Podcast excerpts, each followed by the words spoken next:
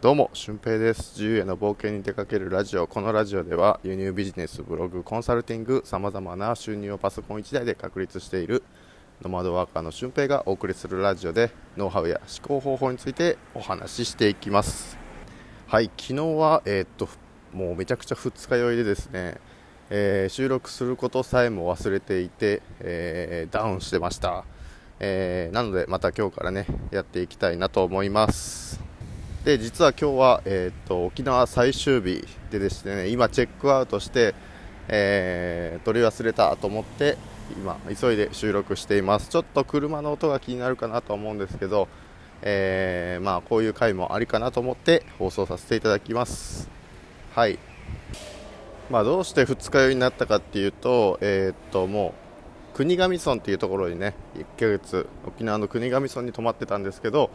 まあ、そこでのこう送別会というか、まあ、またまた来てねということで、えーお祝いを、ね、してもらったんですよね、まあ、それでテキーラとかいっぱい飲んじゃって、えー二日酔いという風な感じになっちゃいましたね。はい。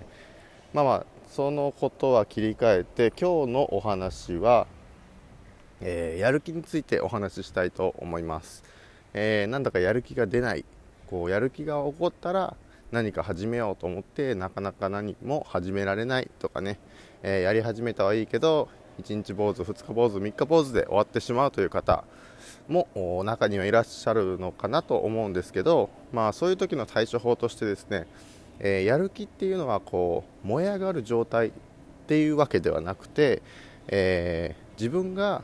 こう集中して没ができる没入できる没頭できることっていうのが、まあ、やる気につながると思うんですよね。で、えー僕も実際そのあ今日やる気が出ないなって朝起きれないなっていう日は絶対あるんですよ。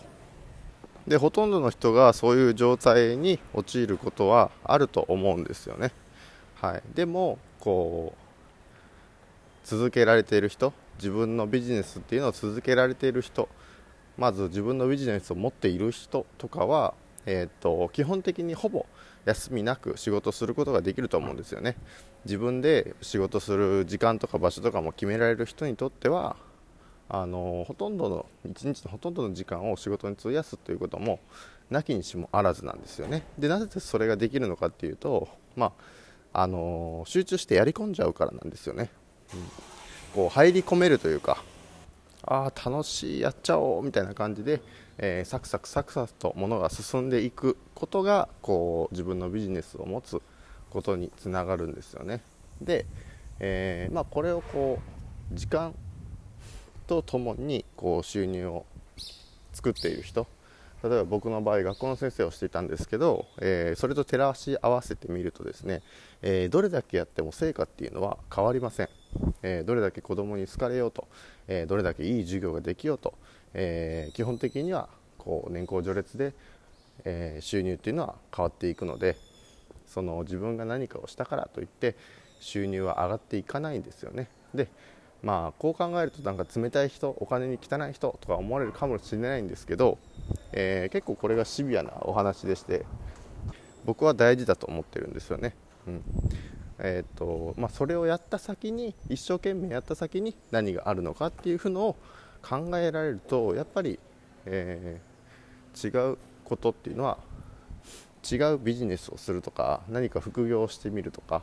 えー自分のやった分だけの成果が、えー返ってくる。自分が没入できることっていうのを見つけることっていうのは本当に人生の中で大切なことだと思います。僕はもう幸運なことに、えー20代のうちにそれが気づけて今独立することもできているんですけど、えーやっぱりそれに気づくまでは結構辛かったですよね。いつまでこの働き方が続くんだろうと、うん、どんだけ残業しても残業代は入らないしいつまでこの働き方をねしたらいいんだろうってずっと思ってたんですよね、うん、でも今は、えー好きな時に朝起きて、えー好きな時に仕事をして、うん、もう割と一日の中で占める仕事の割合って結構多いんですけど、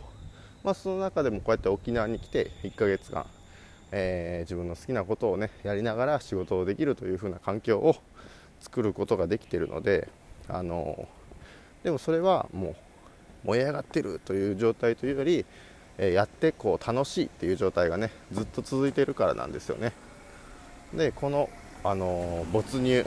没がの状態っていうのをやっぱ皆さんに作っていただきたいなと僕は思っております。なのでやる気っていうのは、えー、燃え上がってるマックスの状態じゃなくて、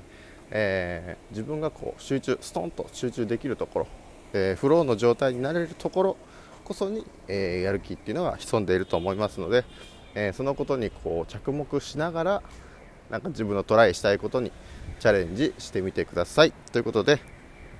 えー、本日の配信は以上です。また次回の配信でもお会いしましょう。で今日合わせて聞きたいは、えー、高校行動のねステップについてこう簡単に行動ができるようになる3つのステップという回を、えー、お話ししているのでそこを合わせて聞いてみてください。ということで本日もありがとうございました。ほなまた。